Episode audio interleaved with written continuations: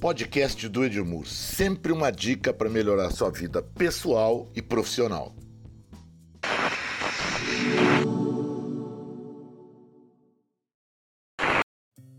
A palavra atendimento leva a gente a pensar em várias coisas. No dia a dia, numa loja, na escola, no hospital, em tudo quanto é lugar, a gente convive com atendimento todo dia. Na verdade, muitas vezes ao dia. Que a gente não pensa, às vezes, é como é difícil fazer atendimento e qual a importância de atendimento na vida das pessoas que fazem o atendimento, das pessoas que recebem o atendimento e na vida das marcas. Atendimento não é o maior fator de atrair cliente. Normalmente, atrair cliente vem de outros lugares, vem de uma baita de uma vitrine bacana, um produto diferente. Agora, atendimento é a única garantia de que quem visitou uma marca vai voltar. Essa coisa é muito importante. Ou visitou uma marca ou foi visitado por uma marca. A história de atendimento data de sei lá quando, né? Quer dizer, desde que o mundo existe, alguém atendeu alguém. É, alguém recebeu alguém, alguém acolheu alguém, ou alguém tratou alguém mal. Essa história de atendimento faz muita diferença na vida de marcas que querem evoluir sempre. E depende das pessoas. Isso é a coisa mais importante de tudo.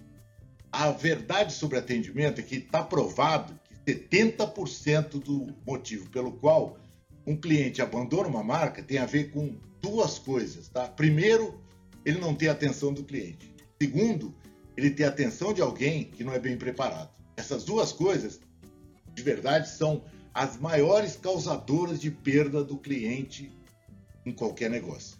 Você já parou para pensar nisso? Se eu fosse você, pararia, porque é muito precioso isso aí. Outra coisa importante a beça é que quando se pergunta para os clientes qual é a coisa que ele mais valoriza na marca, ele fala de tudo, fala de preço, fala de produto, fala de garantia.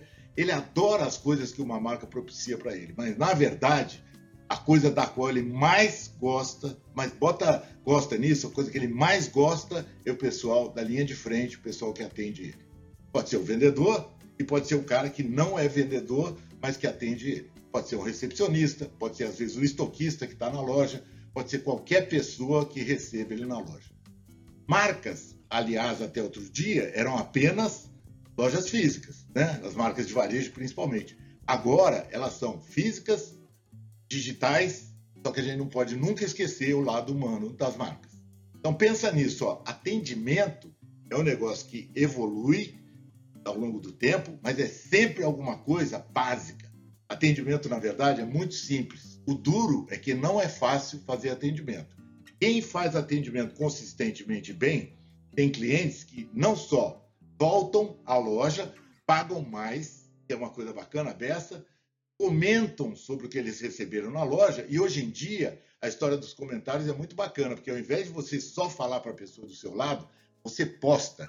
Então, atendimento bom viraliza. Outro dia eu postei um negócio de um atendente bacana dessa, vendedor maravilhoso, deu mais de milhares de visões no, no, no, no Instagram. Muito doido isso, né? Então pensa nisso. É simples, mas não é fácil. Quem tem que construir são as pessoas. Se você der importância para atendimento que o cliente dá, você vai construir muita coisa bacana no seu entorno, para sua marca, e o seu cliente vai voltar sempre, recomendar, pagar mais, principalmente elogiar você.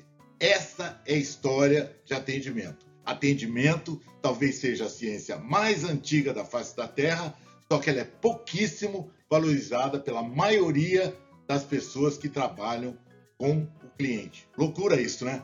Como assim? Valorizada no nível que eu estou dizendo, de construir um atendimento que eu chamo de I né?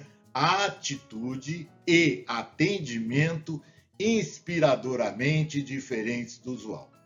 Faça sua marca ter isso. Na pior das hipóteses, o que você puder fazer para construir isso aí do seu lado tem que ser a sua causa daqui para frente. Abraço. Daqui a pouco a gente se fala de novo.